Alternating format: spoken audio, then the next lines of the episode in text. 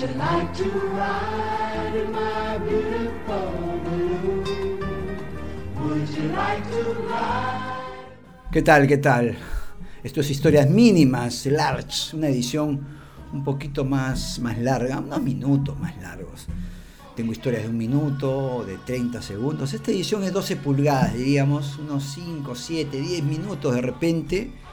La música que nos acompaña es de un grupo Quinta Dimensión, Up, Up and Away, arriba, más alto, una cosa así. Me encanta. Música de los 70 nos va a acompañar para contarle la siguiente historia. Ponemos un poquito de Quinta Dimensión.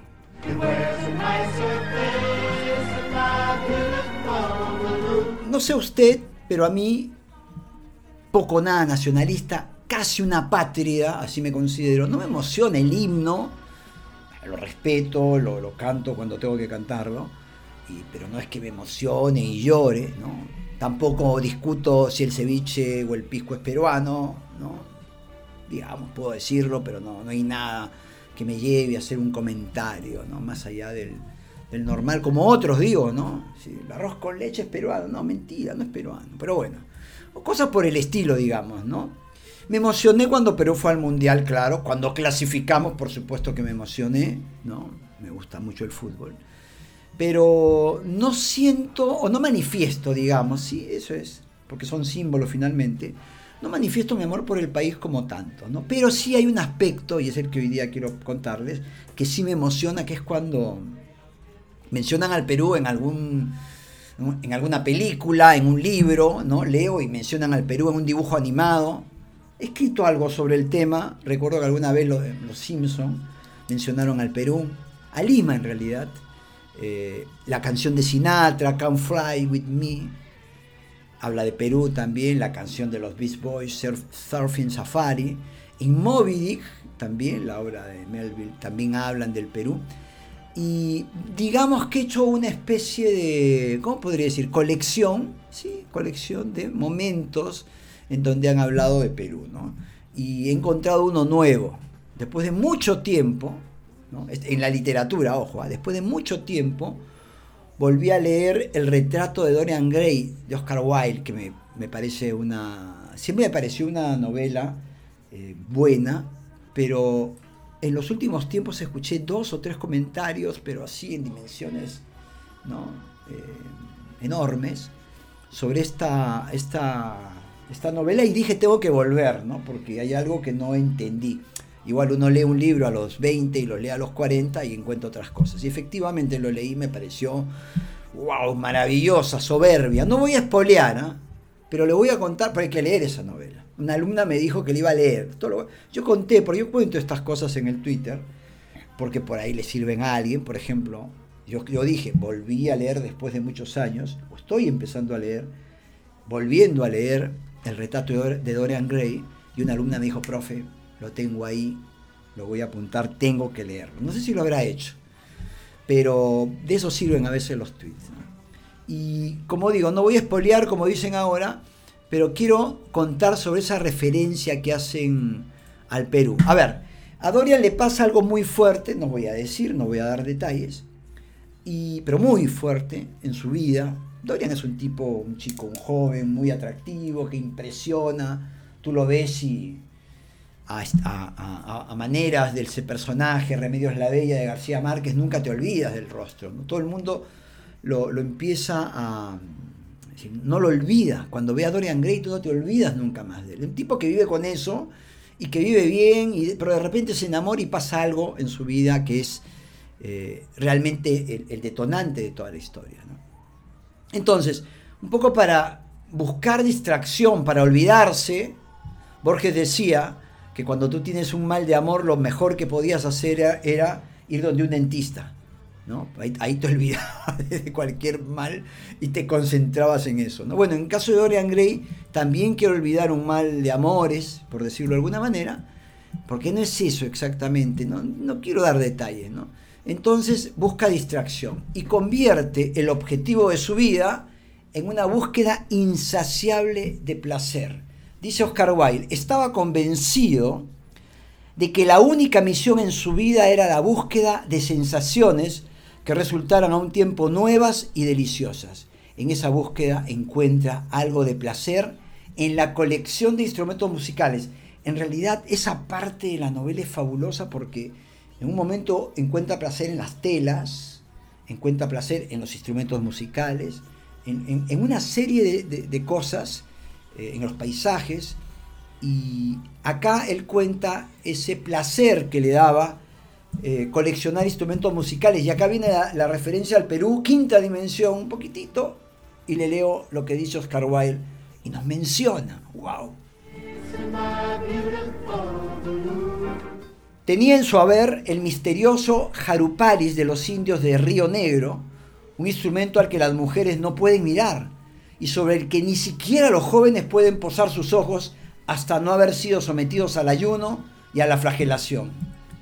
Tenía los jarrones de arcilla peruanos, que imitan el trino de los pájaros, y las flautas de huesos humanos como las que había oído en su día Alfonso de Ovalle en Chile, y los sonoros jaspes verdes hallados cerca del Cusco, que emiten una nota de singular dulzura. Acá hay varias, ¿no? Varias, varias menciones y varias cosas interesantes. Primero que habla de los jaruparis, un instrumento musical, no lo conocía, de los indios de Río Negro. Un instrumento, dice, el que las mujeres no pueden mirar. Yo acá es donde yo entiendo eh, que la literatura me sirve como una fuente inagotable de historias, porque esto tengo que investigarlo, si existe, y, ver cómo las mujeres no pueden mirar esos instrumentos, debe haber una historia fantástica, y que los jóvenes solo pueden posar los ojos en ellos, en los instrumentos, luego de haber sido sometidos al ayuno y a la, al ayuno y a la flagelación. ¡Wow! ahí hay una historia fantástica, pero también habla de los jarrones de arcilla peruanos que imitan el trino de los pájaros. Esto sí lo he visto, alguna vez entrevisté en televisión a alguien que mostraba un instrumento así. También los huesitos humanos, ¿no? que eran flautas, y los sonoros jaspes verdes hallados cerca del Cusco que emiten una nota de singular dulzura. No sé a qué se refiere con el tema esto de los jaspes verdes, ahí sí, un ignorante total, pero bueno, nos menciona, habrá que investigar, ¿no? Lo ha apuntado, por supuesto, si viera, si supiera la cantidad de cosas que tengo anotadas para investigar, esto lo debo estar investigando en el año 2058 más o menos, cuando me esté despidiendo de esta, de esta vida, a otra dimensión. No, no hablemos de eso. Eh, ahora, la pregunta que yo me hacía, no soy nacionalista, ya le decía, no me, no me emociono con la papa rellena, no, no me emociono con la comida. Como se emociona, me emociono cuando la como, me encanta, ¿no? La comida peruana. Pero, digamos, no, no, peleo, ¿no? Y digo, el escabeche peruano, es un pendón, no, no, soy tanto. Algunos sí, yo no. El picarón peruano no, pero sí me emociona. Ojo, no digo que lo mío esté bien, ¿eh? ojo, hasta podría decir que está mal, ¿no? simplemente soy así. Pero sí me, estas cosas me emocionan. Cuando leí esto, wow, me entró un... Uh, adentro sentí un, como una... wow, una cosa así. Usted sabe a lo que me refiero. Y, me encantó, me encantó, me encantó. ¿no? Y ahí sí me emociono. ¿no? Y algunos dirán, bueno, yo prefiero emocionarme con, con una papa rellena que con un texto de Oscar Wilde donde nos menciona. Digo, ¿no? Cada uno con sus... ¿no? con su sensibilidad. Pero pensaba que esa emoción por la mención en la película, en el libro, en el dibujo animado, en la música, debe tener explicaciones, ¿no? Debe haber una especie de la historia que hemos tenido, que ha sido tan triste, donde hemos sido casi siempre derrotados. Eh, por ahí que nos mencionen como que nos sentimos, ¿no? Esa baja autoestima nacional como que sube, ¿no? Un poquito. Esas ganas de ser reconocidos por el mundo, no solamente por tener a en el top 10 de presidentes más eh, corruptos de la historia Fujimori, sino que por lo de Vargas Llosa, que es el premio Nobel, o cualquier otra cosa, ¿no? Eh, entonces nos emocionamos. Yo sé que muchos no se emocionaron con lo de Vargas Llosa, yo sí me emocioné muchísimo. Entonces yo creo que tiene que ver con eso, con esa sociedad golpeada que tenemos y que cuando nos ven bien, como que decimos, bueno, no somos solo eso, tan malo, ¿no? tan feo, ¿no? esa derrota vergonzosa contra Chile en la Guerra del Pacífico, ¿no? esa lucha de dos décadas contra el terror y contra los excesos ¿no? de los militares, en dimensiones distintas, pero también, eh, sino también somos esto otro que es lindo, ¿no?